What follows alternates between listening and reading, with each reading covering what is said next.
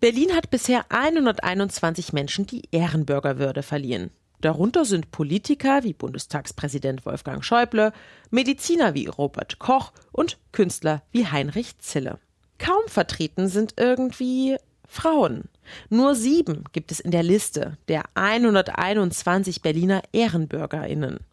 Eine Ungerechtigkeit finden drei RBB-Journalistinnen und haben im RBB Kultur Sommer-Podcast Clever Girls 13 Berlinerinnen eine Stimme gegeben und sie zum Leben erweckt. Im Inforadio-Podcast erzählen sie mir, Jenny Barke, heute von ihren Recherchen über ehrenwerte Berlinerinnen. Oh, wie praktisch! Oh, wie praktisch!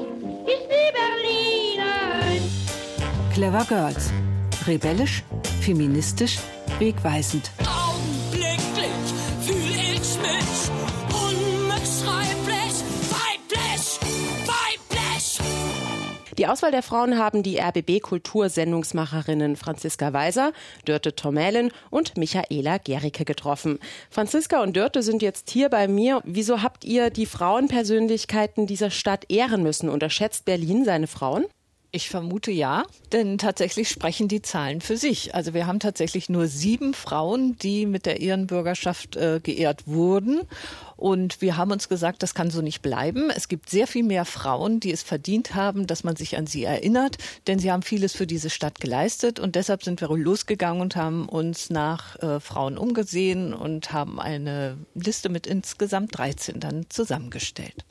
Ihr habt einigen Frauen eine Stimme gegeben und wie ich finde, ein ganz interessantes Konzept dazu gewählt, denn ihr habt sie zum Leben erweckt. Zum Beispiel die Ärztin Käthe Frankenthal und das hört sich dann so an. Ich bin eine jüdische intellektuelle Sozialistin. Dreifacher Fluch. Vom Schicksal bestimmt war nur, dass ich als Jüdin geboren wurde. Käthe Frankenthal kämpfte schon vor 100 Jahren für die sexuelle Selbstbestimmung der Frau, verteilte kostenfrei Verhütungsmittel, kämpfte gegen den Abtreibungsparagraphen 218 und all das war damals ein ganz großer Skandal. Wie seid ihr auf sie gestoßen bei euren Recherchen? Käthe Frankenthal ähm, habe ich gefunden. Es gibt ein Frauenstraßennamenviertel in Rudow. Also Frauenstraßennamen ist ja sowieso schwierig. Also es, viele Bezirke haben die Regel, dass jetzt Frauen, äh, dass Straßennamen, wenn neue Straßen entstehen, nach Frauen benannt werden sollen, aber es entstehen halt nicht so viele neue Straßen. Also deswegen gibt es zum Beispiel die Hatun Sürücü Autobahnbrücke. Das sind dann immer so ein bisschen undankbare Orte. Und es gibt aber in Rudow eben ein Frauenstraßennamenviertel. Und da habe ich, glaube ich, einfach dann rückwärts geguckt, wie heißen die Straßen und dann habe ich geguckt, was stecken da für Frauen dahinter. Ich kannte die davor auch nicht. Also einfach bi- bist du da da lang gegangen, als du in der Recherche warst zu diesem Podcast oder wieso? Und mehr so mit dem Finger auf der Landkarte, ehrlich gesagt. Okay, ja. Ich muss ja auch ehrlicherweise sagen, ich habe noch nie zuvor etwas von ihr gehört und fand das ganz spannend. Ihr habt nicht nur Käthe Frankenthal eine Stimme gegeben, eure Stimme gegeben, wie man gerade gehört hat. Ihr habt sie danach auch zusammengesetzt mit Persönlichkeiten aus der Aktualität. Mit ihr im Studio waren unter anderem Ärztin Christina Hähnel und die Feministin Mitu Sanyal. Und die haben über Frankenthals Themen gesprochen, also Verhütung, Abtreibung, sexuelle Selbstbestimmung. Und für Sanyal war Frankenthal bis zu eurer Einladung in eure Sendung auch eine Unbekannte. Nein, ich kannte sie natürlich jetzt, weil ich mich irgendwie vorher informiert habe und dann ganz viel gelesen habe und wirklich fasziniert über diese doch sehr widerständige, auf ganz vielen Ebenen widerständige Person war. Was hat Sie da so fasziniert? Also einmal, dass sie so offen gesagt hat, ich will nicht heiraten, was eine Entscheidung ist für ein Leben und was ihr wahrscheinlich auch die Möglichkeit gegeben hat, ihr Leben so zu leben, wie sie es gemacht hat, aber dann sowas wie, dass sie Pazifistin war, darüber redet man ja heutzutage viel zu selten irgendwie. Ja, dafür sollten wir alle viel, viel mehr sein. Trotzdem aber gesagt hat, natürlich helfe ich aber den verletzten Soldaten, dass sie gegen die Kriminalisierung von Homosexualität war, dass also so auf allen Ebenen, auf denen wir jetzt arbeiten, das Gefühl haben, das ist total modern, dass sie das eigentlich schon bearbeitet hat. Und das finde ich schon ziemlich erstaunlich, dass Sanyal als Feministin, die ja sicherlich selbst viel Wissen angehäuft hat über prägende und starke Frauen, sie vorher nicht kannte und erst für eure Sendung sich äh, mit dem Thema beschäftigt hat. Was denkt ihr, woran liegt das, dass Frankenthal so überhaupt niemand kennt? Na, die ist natürlich auch ins Exil getrieben worden, wie ganz viele von den Frauen, die wir haben. Also wir haben einen großen Anteil von jüdischen Frauen, was glaube ich daran liegt, dass einfach die jü jüdische bürgerliche Schicht damals Frauenbildung noch mal stärker gefördert hat. Und die war dann einfach auch weg nach dem Zweiten Weltkrieg. Die hat dann als Eisverkäuferin gearbeitet in New York, hat dann da äh, medizinisch weitergearbeitet, aber die hatte nicht langes Wirken in Deutschland. Und dann kommt, glaube ich, hinzu, das ist das Problem, was wir auch haben mit der Frauengeschichtsschreibung. Die Geschichte wird von den Siegern und von den Männern geschrieben. Und diese Themen, die wir jetzt hier bearbeiten, zum Beispiel Kampf gegen Paragraph 218 oder auch, was wir mit Alice Salomon reingeholt haben, die Geschichte der sozialen Arbeit, das ist etwas, äh, das sind Themen, äh, Gerhard Schröder hat die mal als Gedöns bezeichnet. Die spielen in unserer Gesellschaft, obwohl sie für uns immens wichtig sind, einfach nicht die Rolle, die sie spielen müssten. Hm, dabei sind die Forderungen von Käthe Frankenthal immer noch hochaktuell. Sie kämpfte ja gegen die Strafbarkeit der Abtreibung, den Paragraphen 218. Und den gibt es 100 Jahre später immer noch. Eine Frau macht sich bei der Abtreibung strafbar, auch wenn der Paragraph in einer aktuelleren Version abgemildert ist. Er zwingt aber trotzdem noch Frauen zu einer Bedenkfrist, einer verpflichtenden Beratung. Offiziell bleibt die Abtreibung rechtswidrig. Und an den 218 ist der Paragraph 219a angeknüpft, das sogenannte sogenannte Werbeverbot für Abtreibung, was den Frauen die Möglichkeit nimmt, sich frei zu informieren, zum Beispiel welche Frauenarztpraxen die Abtreibung vornehmen und wo sie sich beraten lassen können. Und eine sehr bekannte Vorkämpferin, den 219a abzuschaffen, ist die Frauenärztin Christina Hene, die ihr auch in eurer Sendung hattet. Sexuelle Selbstbestimmung beinhaltet ja sehr viel. Also einmal natürlich, dass Frauen selber bestimmen können, wann, wo, wie und mit wem gegebenenfalls sie Sexualität leben dürfen oder wollen. Und ähm, das andere ist, dass sie nicht die Folgen von Sexualität alleine tragen müssen in dem Fall einer ungewollten Schwangerschaft. Und das ist ja mein Hauptthema, dass das quasi immer noch überhaupt nicht so geregelt ist, dass die Würde und die Gesundheit der Frauen beim Thema ungewollte Schwangerschaft irgendwie eine große Rolle spielen würde in unserem Land. Und dafür setze ich mich ein, dass sich das ändert. Hene bekam deutschlandweit Aufmerksamkeit, nachdem sie eine Geldstrafe zahlen musste, weil sie eben auf der Website ihrer Praxis über Schwangerschaftsabbrüche informiert hat. Und die Erfahrung mit der Justiz haben sie zur Aktivistin erst werden lassen. Ihr habt sie eingeladen, um mit Käthe Frankenthal sozusagen zu debattieren. Warum war es euch so wichtig, nicht nur historische Frauen zu ehren, sondern sie auch mit Feministinnen, Aktivistinnen, Politikerinnen von heute zusammenzubringen? Also Christina Händel liegt, lag für uns einfach auf der Hand, denn Christina Händel befindet sich tatsächlich in der Tradition von Käthe Frankenthal. Käthe Frankenthal hat ja schon äh, vor 100 Jahren für die Abschaffung des Paragraphen 218 äh, gekämpft. Und Christina Händel will eben erreichen, dass man zumindest sich heute über die Möglichkeiten einer Abtreibung informieren kann. Und dagegen kämpft sie ja, indem sie sagt, 219a muss weg ähnlich wie Käthe Frankenthal das gemacht hat, als sie sagte, 218 muss weg. Und es ist ja im Feminismus so, dass man, wenn man das länger begleitet, das Gefühl hat, immer so in Kreisen zu gehen. Also das war ja auch das, was bei Corona ganz deutlich wurde. So zack, nicht aufgepasst. Wir sind da, wo wir vor 30 Jahren waren, nämlich da, dass Frauen eigentlich nicht so richtig arbeiten können, weil sie die Kinder zu Hause betreuen. Und das war die Idee, dass man eben diese Vorkämpferinnen, die an ganz ähnlichen Themen arbeiten, wie Frauen heute auch arbeiten, dass man die in Kontakt bringt, um dann auch zu gucken, auf welchen, auf wessen Schultern stehen wir. Ja, auf welchen, wie, wie Schulter, ja, auf welchen Schultern stehen wir, genau. Und das sagte Christina Händel auch, denn Christina Händel sagte dann im Vorgespräch auch, Käthe Frankenthal, ich kannte sie gar nicht. Mhm. Ich habe mich jetzt tatsächlich mit ihr und ihrem Leben äh, beschäftigt und äh, ja, Sie haben völlig recht, wenn Sie sagen, ich stehe in dieser Tradition. Und äh, Christina Händel sagte auch in dem Gespräch, sie musste sich damit auseinandersetzen, dass sie vielleicht verurteilt wird und dass sie ihre bürgerliche Existenz als Ärztin jetzt riskiert. Hat sie aber getan, weil sie sagt, äh, diese Sache ist mir sehr wichtig.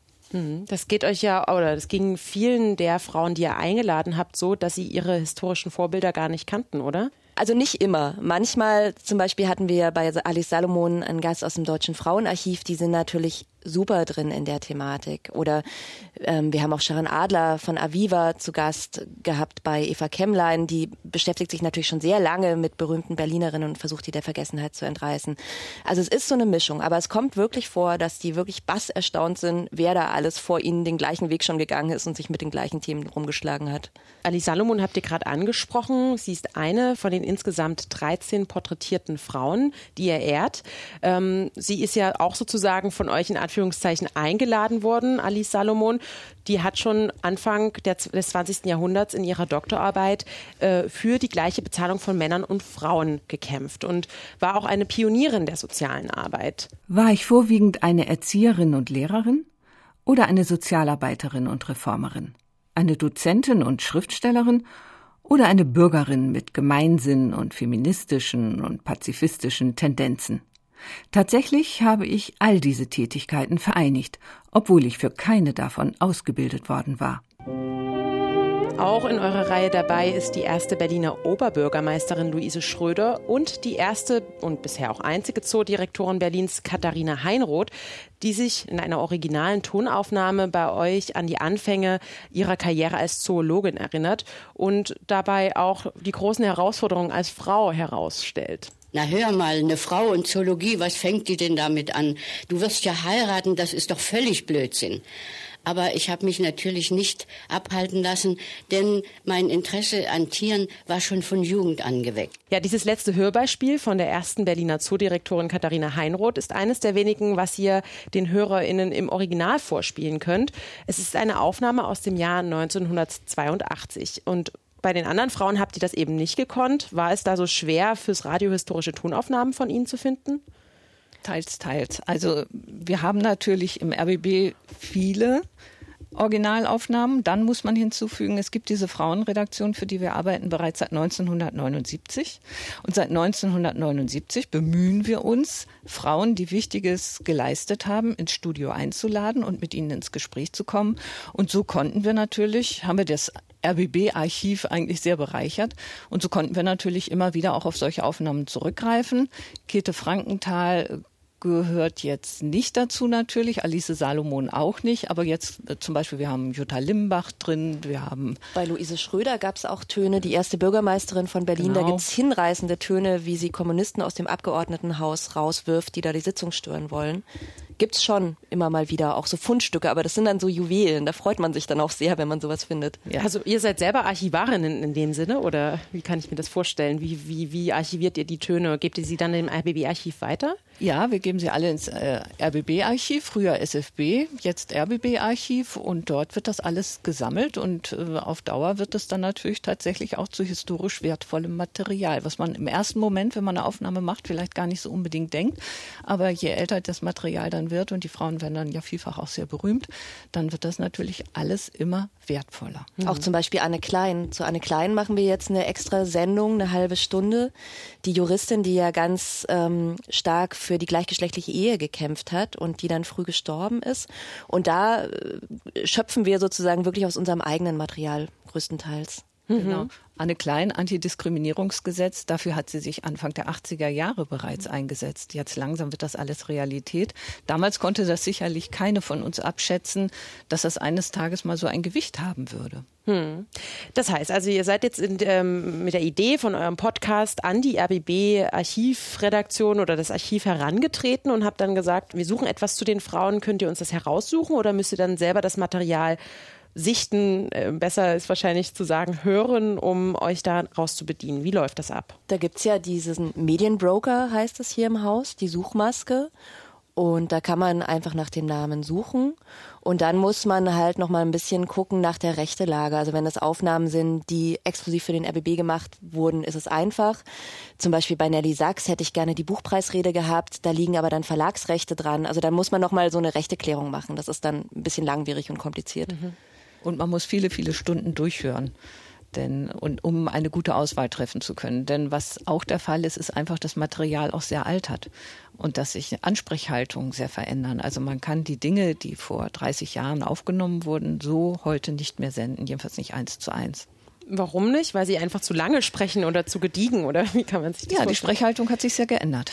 Das ist alles früher sehr, sehr viel offizieller gewesen. Wie würdest du das benennen, Franziska? Du hast ja auch viel gehört. Ja, einfach, einfach langsamer und offizieller und weniger persönlich. Mehr mit so einem Verkündungsduktus ist das manchmal. Ja, genau. Ja. Ja. Und das will man dann den HörerInnen nicht antun, wenn man dieses Material hört und denkt sich, nee, das ist nicht gut für unsere Sendung oder warum? Ne, wir wollen ja die Frauen lebendig machen und ich finde zum Beispiel dieser Luise Schröder-Ton ist halt so ein Glücksfall, weil der zeigt die sozusagen in Aktion als die energische politische Persönlichkeit, die sie war. Und ich denke immer noch an den wunderschönen Tag, als die Blockade aufgehoben wurde und vor dem Reichstag Tausende von Menschen standen und Luise riefen. Und die, die da riefen, die riefen im Grunde genommen sich selber, denn sie riefen, weil sie mit mir gekämpft hatten. Und manchmal denke ich, wenn die dann so in diesem Studio sitzen mit äh, steifem, geraden Rücken, ähm, dann lernt man die gar nicht so richtig kennen. Hm. Was schätzt ihr, wie viele Stunden habt ihr insgesamt äh, Archivmaterial gehört? Uff, wir haben uns das zu dritt geteilt. Also bei mir war es bestimmt 30 oder sowas, würde ich sagen. Wow, okay. Würde ich auch sagen. Ja. Weil man ja viel, viel mehr gehört hat, als man nachher tatsächlich dann genutzt hat. Mhm. Ja. Nun haben wir schon viel in eurer 13-teiligen Reihe an Frauen genannt. Ihr ehrt je Folge eine Frau, die Sozialreformerin Alice Salomon, die Ärztin Käthe Frankenthal, die Zoodirektorin Katharina Heinroth. War es denn schwer genügend, wie ihr sie nennt, Clever Girls für die 13 Podcast-Folgen zu recherchieren, ähm, die eurer Meinung nach mindestens Berliner Ehrenbürgerinnen sein müssten? Also wir hatten im Gegenteil eine riesenlange Liste mit, ich glaube, mindestens 50 plus Namen, haben dann, als wir das in der Redaktion vorgestellt haben, auch immer noch neue Namen dazugekriegt. Also die Kunst war mehr, sich zu beschränken auf diese 13 Namen und dann haben wir richtig auch Kriterien angelegt und haben gesagt, also sie müssen einen Bezug zu Berlin haben, natürlich, sollen auch schon gestorben sein, damit eben diese Idee des Podcasts, dass man sie wieder zum Leben erweckt und ihnen eine Stimme gibt, irgendwie zum Tragen kommt. Also wir haben es, mussten es eher eingrenzen, das war schwierig. Und dann haben wir halt geguckt bei diesen 13, dass die so ein bisschen aus verschiedenen Bereichen kommen, also Politik, Kunst und so weiter. Mhm. Ein Kriterium war ja auch, wir feiern ja in diesem Jahr 100 Jahre Groß-Berlin. Und wir haben gesagt, die Frauen sollten in diesen 100 Jahren, in denen es Groß-Berlin gibt, existiert und gewirkt haben. Das war auch noch so ein Kriterium. Und wir waren ein bisschen flexibel bei dem Berlinerin-Begriff. Das haben wir kurz überlegt, ob, wir, ob die wirklich in Berlin geboren und dann auch in Berlin geblieben und gestorben sein müssen. Und dann haben wir uns gedacht, so nein, es gibt aber auch so eine, die gefühlte Berlinerin. Das heißt? Naja, jemand, der, also zum Beispiel Luise Schröder, die erste Bürgermeisterin, die kam aus Altona. Und ähm, die ist aber ist dann nach Bonn gegangen später als Abgeordnete, aber die ist einfach sehr verbunden mit der Stadt und ich finde, ist auch so ein so ein bestimmter Charaktertyp der Berlinerin. Hm. Also sie hat ja Berlin auch sehr geprägt. Wahrscheinlich war das dann ja. das Kriterium. Oder das, was wir genommen haben, Claire Waldorf. Oh, wie praktisch ist die Berlinerin. Sie war natürlich mitnichten eine Berlinerin. Aber wenn man heute die Menschen fragt, Berlin hat äh, Claire Waldorf längst eingemeindet, hätte ich was gesagt. Wer ist sie? Claire Waldorf ist die Sängerin von Oh, wie praktisch ist die Berlinerin, das, was wir am Anfang gehört haben. Also selbst der Trailer ähm, hatte die Maßgabe, es muss von einer Berlinerin. Ja klar, wir spielen auch nur Musik von Berlinerinnen. Dann, okay, also es gibt ja klar. auch noch eine Radiosendung zum Podcast, eine längere Version sozusagen, da singen nur Berlinerinnen. Sehr ja. konsequent. Genau. Und da gilt auch die Definition, sie müssen nicht in Berlin geboren worden sein, aber sie müssen hier wirken. Ja, okay. Ihr habt ähm, ja diese Reihe ja jetzt sehr gut erklärt, welche Auswahlkriterien ihr getroffen habt. Ich finde persönlich, eine Frau sticht da heraus oder fällt heraus, nämlich Hatun Sürücü, die ähm, eine damals 23-jährige Deutsch-Türkin war, die 2005 von ihrem Bruder erschossen wurde. Und der Fall, der hat eine Diskussion über Ehrenmorde, Zwangsehen und gescheiterte Integration in Gang gesetzt. Mein Name ist Hatun. Hatun Sürücü. Aber Hatun sagt keiner zu mir. Alle nennen mich Einur. Einfach nur Einur wie das Leuchten des Mondes. Mein Bruder hat mich erschossen im Februar 2005. Ich war ein Ehrenmord, der erste, der so richtig Fettpresse hatte. Sie ist damit posthum berühmt geworden. Leider muss man sagen, es gibt inzwischen sogar einen Film, der ihr Leben und ihr Leid nachvollzieht. Nur eine Frau heißt er und aus dem stammt eben dieses Tonbeispiel, weil auch ihr musste erst im Nachhinein eine Stimme verliehen werden, weil sie erst posthum bekannt wurde. Dennoch, Hatun Sürücü war keine Berlinerin, die in der Stadt viel bewegt hat, politisch, sozial oder wissenschaftlich wie die anderen Frauen in eurer Reihe. Wieso habt ihr sie in eure Recherche Recherchen aufgenommen und für eine Folge ausgewählt.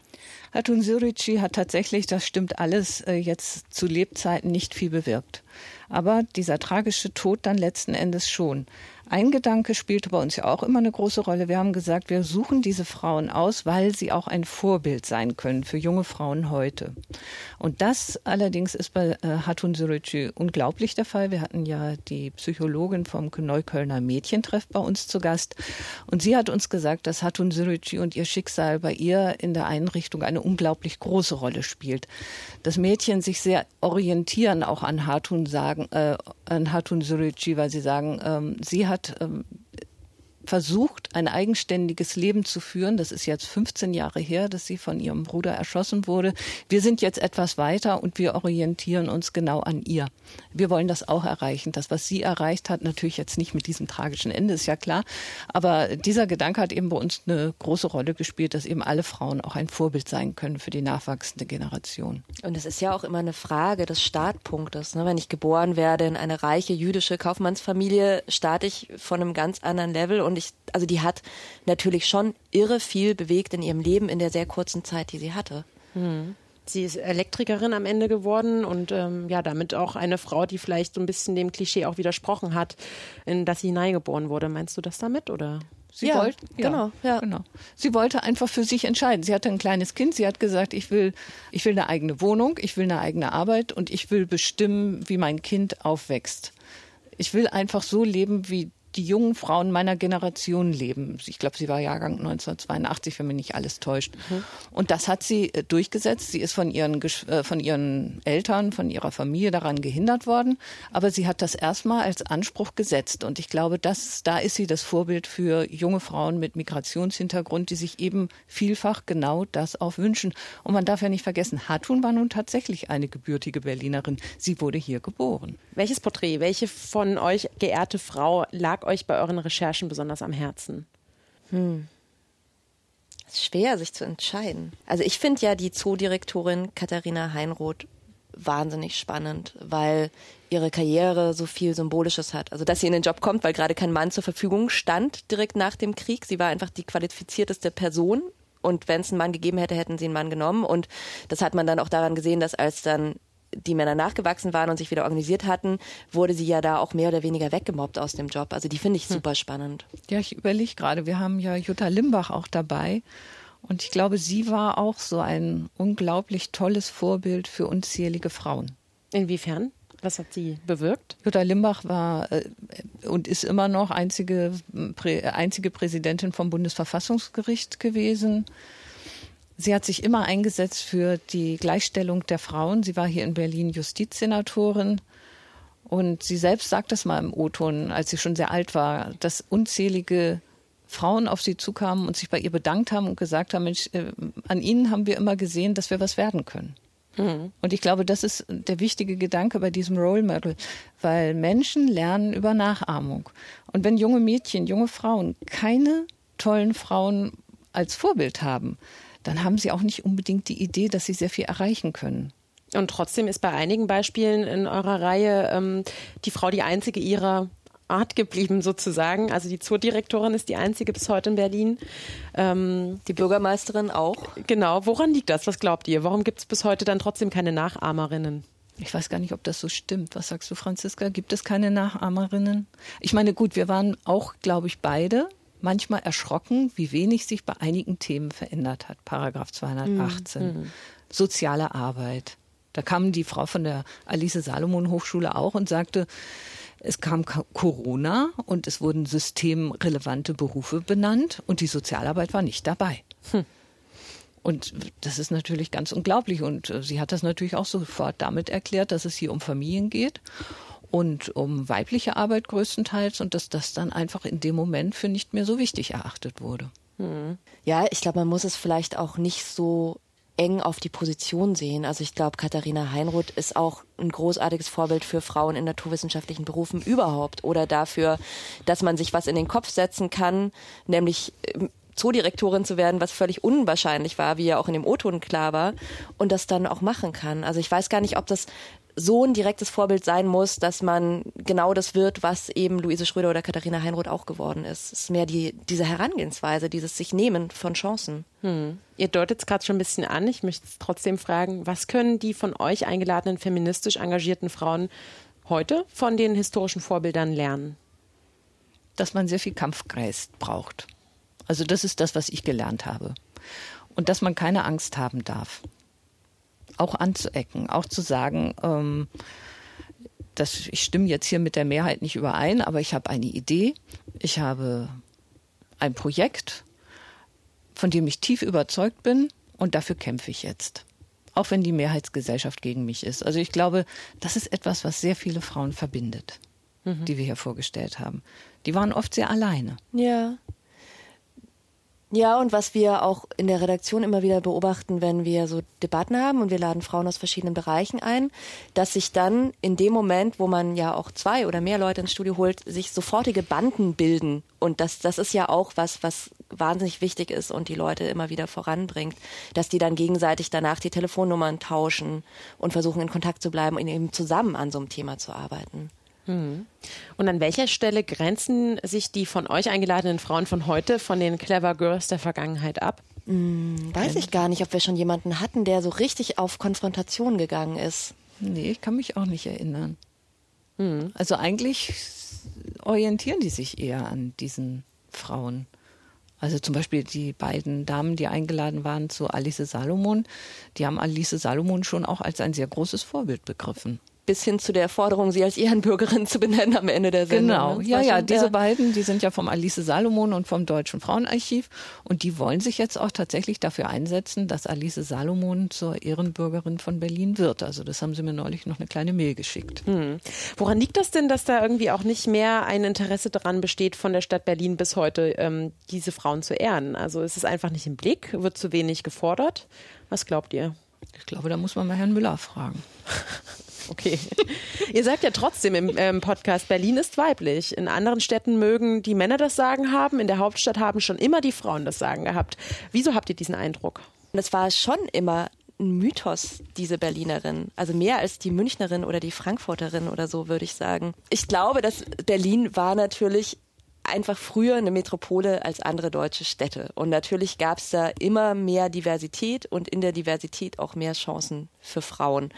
Und ich glaube, dass in diesem Bild von der Berlinerin dieses Schmuckwerk sein, also was man zum Beispiel ja mit der Pariserin total stark verbindet. Ne? Die hat Stil und die hat Schick. Und das Bild von der Berlinerin ist schon mehr sowas Zupackendes, mit Schnauze und so weiter. Also ich glaube, es war vielleicht als Frauenbild, hat es ein bisschen mehr Möglichkeiten eröffnet vielleicht. Und ich glaube, das, was Berlin auch immer ausgemacht hat, dass ja viele, viele Berliner ursprünglich keine Berliner sind, sondern sie sind aus dem Umland zugewandert. Und diese Chance haben auch immer sehr viele Frauen ergriffen. Für sie war Berlin oder die Großstadt auch eine Möglichkeit, sich zu emanzipieren, den kleinlichen Verhältnissen in irgendwelchen Provinzstädten oder Dörfern zu entkommen. Also es haben sich auch immer sehr, sehr viele Frauen hier in Berlin einfach niedergelassen und haben ihr Ding gemacht. Und das kann man ja tatsächlich auch bis heute machen ja junge Leute immer noch. Die kommen nach Berlin und die machen hier ein Start-up oder ja, probieren sich aus. Und das hat Berlin jungen Leuten eigentlich zu allen Zeiten geboten, wenn ich das richtig sehe. Und davon waren auch immer sehr viele junge Frauen und Mädchen haben sich davon anziehen lassen. In den 20er Jahren, das ist ja nicht umsonst, dass die Berlinerin eben die ist, die das klassische Charleston Girl quasi darstellt, ja. Hm, das stimmt, das äh, grenzt es von anderen Städten ab. Warum ist es in anderen Städten nicht so? ja, ich bin jetzt keine Historikerin. Ich Mhm. würde sagen, andere Städte haben ein tradierteres Gesellschaftsbild vielleicht, nicht ganz so offen, nicht ganz so flexibel. Das merkt man ja auch total, oder? Also ich, ich komme jetzt aus München und wenn ich mit Leuten rede, mit denen ich in die Schule gegangen bin und die besuchen mich zum Beispiel und dann sind die völlig so, wow, ihr habt ja zwei verschiedene Namen auf dem Klingelschild, weil ich zum Beispiel nicht den Namen meines Mannes angenommen habe. Und die sind frappiert und finden das unfassbar revolutionär. Und ich so, hä, irgendwie haben alle meine Nachbarn auch. Wow. Also ich glaube, es ist schon, man macht Ja. sich, glaube ich, nicht so eine Vorstellung, wie stark das einfach immer noch auseinanderklafft auch. Ihr habt ja trotzdem, obwohl ihr die Frauen geehrt habt, eure Reihe Clever Girls genannt. Da muss ich ganz ehrlich sagen, Girls, also Mädchen, klingt für mich etwas despektierlich. Wieso habt ihr euch für diesen Titel entschieden? Ich kann die Kritik jetzt im Nachhinein total nachvollziehen. Es war einfach so, dass wir diesen Podcast, wir wollten den relativ schnell entwickeln, weil das eine Sommerserie sein wollte und dieses Groß-Berlin-Jubiläum stand an. Und dann haben wir, wollten wir loslegen und haben nicht so wahnsinnig viel Zeit für den Titel verwendet. Und die Idee war halt von diesem Good Night Stories for Rebel Girls zu kommen. Das ist ein super erfolgreiches Jugendbuch. Meine Tochter liest das zum Beispiel auch und da werden so Role Models vorgestellt. Und die Idee war dann zu sagen Rebel Girls, aber mit Ö wie Berliner Göre. Und dann haben wir gemerkt, so, nee, es funktioniert irgendwie leider gar nicht im Radio, dieser Wortwitz. Und dann kamen wir von, von Rebel zu Clever, weil wir dachten, wir wollen nicht nur dieses Rebellische rausstellen. Und ich war wirklich, ich komme so aus dieser Generation, ich habe irgendwie Tank Girl gelesen, die war super cool, die Riot Girls haben super gute Punkmusik gemacht. Also für mich war dieses Girl immer ein Kampfbegriff in diesem Sinne, wie man sich halt auch Nigger oder sowas zurück aneignet. Ähm, und ja, also ich verstehe jetzt auch inzwischen, dass man das auch anders lesen kann. Genau, und wir sind dabei, das weiterzuentwickeln. Den Titel wir lassen uns belehren und verstehen, dass das falsche Assoziationen wecken kann und denken uns einen neuen Titel aus. Genau. Die Porträts der Frauen sind ja auch nicht die einzige Recherche, die ihr über Frauen macht, denn ihr seid Teil einer Frauenredaktion vom RBB Kultur. Was hat es denn damit auf sich? Aus welcher Idee heraus entstand diese Redaktion? Diese Redaktion gibt es bereits seit 41 Jahren und wir sind das erste und mittlerweile auch wieder einzige Frauenmagazin der ARD. Und was ist noch zu sagen, Franziska? Ich bin ja also so alt wie die Zeitpunkte. Ich konnte da nicht dabei sein, aber ich finde diesen diesen Gründungsaufruf, den ihr damals gemacht hat, finde ich super spannend, dass es ja so eine Redaktion war, die im Prinzip aufgerufen hat an Berlinerinnen, kommt her, macht Radio, bringt uns eure Themen mit, weil einfach klar war, wir können das nicht alles im Blick haben, wir, die wir vielleicht akademischen, journalistischen Hintergrund haben, dass alle mitmachen durften. Das finde ich nach wie vor total faszinierend. Und was auch noch ganz wichtig war damals, ist, äh, dass die Programmverantwortlichen Ende der 70er Jahre sich ein Frauenprogramm, so ein ganz klassisches Frauenprogramm gewünscht haben. Was kochen wir heute? Ja, genau, Gymnastik und Kochrezepte und so ein mhm. bisschen Shishi. Und die Frauen, die Macherinnen, die dann tatsächlich kamen, die sagten, nee, das sind gar nicht unsere Probleme. Schon damals äh, hatten sie schon das Thema äh, Vereinbarkeit welche Schulen besuchen unsere Kinder, wie kriegen wir sie in die Kinderbetreuung und so weiter. Also die hatten ganz andere Themen, die hatten ganz andere politische Ansprüche und die haben sie dann in diesem Programm in den dann folgenden 41 Jahren umgesetzt. Mhm. Von der Vergangenheit in die Jetztzeit, woran sitzt ihr aktuell? Was macht die Frauenredaktion heute aus? Ja, wir arbeiten jetzt dran, diese eigentlich auf 13 Folgen angelegte Serie doch noch ein bisschen auszudehnen. Wir haben gedacht, da, da sind zu viele unter den Tisch gefallen, wir brauchen noch mehr berühmte Berlinerinnen. Das funktioniert einfach so gut und ihr habt wir sind noch so 37, Ihr habt noch 37 andere Frauen auf der Locker. Liste. Wir könnten bis ins Jahr 2021 weitersenden. Wir haben wirklich eine Riesenliste, ja. Wir haben eine Riesenliste und wir haben über die Beschäftigung mit diesen Frauen gemerkt, dass sich unglaublich viele Themen nicht erledigt haben. Nehmen wir das, was wir vorher schon hatten mit der sozialen Arbeit oder dem Paragraph 218 oder Käthe Heinroth, die fehlenden Karrierechancen für Frauen. Das hat sich eben alles nicht erledigt. Es ist nach wie vor hochaktuell und deshalb machen wir auch weiter. Mhm. Die jetzigen 13 Folgen äh, sind erstmal bis Mitte, Ende September geplant, wie ich es im Kopf habe. Wann geht's weiter und könnt ihr schon verraten, auf wen sich HörerInnen noch freuen dürfen? Nur direkt im Anschluss. Also wir senden ja auch jeden Sonntag noch linear klassisches Radio und äh, wir machen dann direkt weiter. Also ich kann ja mal lesen, wer hier noch auf meiner langen Gerne. Liste stünde. also zum Beispiel Helene Weigel, Lise Meitner, ähm, die Kernphysikerin, die mit Otto Hahn ganz stark ähm, Atomspaltung äh, erforscht hat. Äh, wen haben wir noch? Ähm, Frieda Leider, Sopranistin, Brigitte Mira, Schauspielerin, Ruth Berghaus, Regisseurin, Tamara Danz, wieso nicht, eine Rocksängerin. also genau, Mai Ayim auch, die Afro-Aktivistin, die haben wir diesmal nicht untergekriegt, die würde ich auch super gerne machen. Mhm. Ja, dann gibt es noch eine Menge, worauf man sich freuen kann in diesem Podcast. Ich danke euch, Franziska Weiser und Dörte Tormellin, dass ihr ein bisschen von eurer Recherche zum RBB Kulturpodcast Clever Girls berichtet habt. Gerne. Gerne. Ja, und zum Nachhören gibt es die Folgen natürlich auch, genauso wie unseren Podcast. Einfach die Podcast-App des Vertrauens öffnen und Clever Girls abonnieren. Dann gibt es die von der RBB Kulturredaktion Geehrten Frauen aufs Ohr. Na, und unseren Podcast kennen Sie ja sicher auch schon. Die erzählte Recherche gibt es mit unseren gesammelten Folgen ebenfalls in allen Podcast-Stores. Eine neue Folge, in der wir eine weitere Recherche vorstellen, gibt es wieder pünktlich in 14 Tagen. Jenny Bargel bin ich. Ich sage Tschüss und bis zum nächsten Mal.